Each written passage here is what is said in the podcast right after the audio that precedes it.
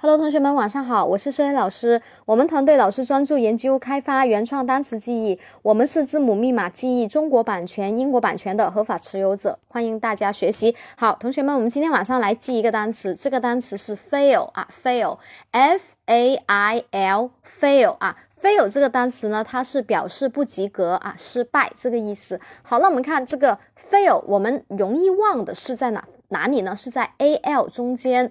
呃，因为一般来说，像这种类型的单词，f 和 l 结尾单词有很多，四个字母的也很多，很容易会把它给混混在一起了啊。而且你要记住，它中文意思是失败、不及格，这个确实是很容易会忘的。那来，我们其实用我们的字母密码代入，还有我们的组合记忆法。就很容易记了。那么看这里，我们用组合的方法吧，好吧？啊啊，因为它是不及格，很简单。F A 我们可以组成一组，可以看是发。I L 呢，我们可以组成一组，加一字母给它变成 ill，对吧？变成生病。你看这个人他生病了，也就等于他发病了，肯定没有时间学习了，所以他就很容易不及格，对吧？嗯，这一个。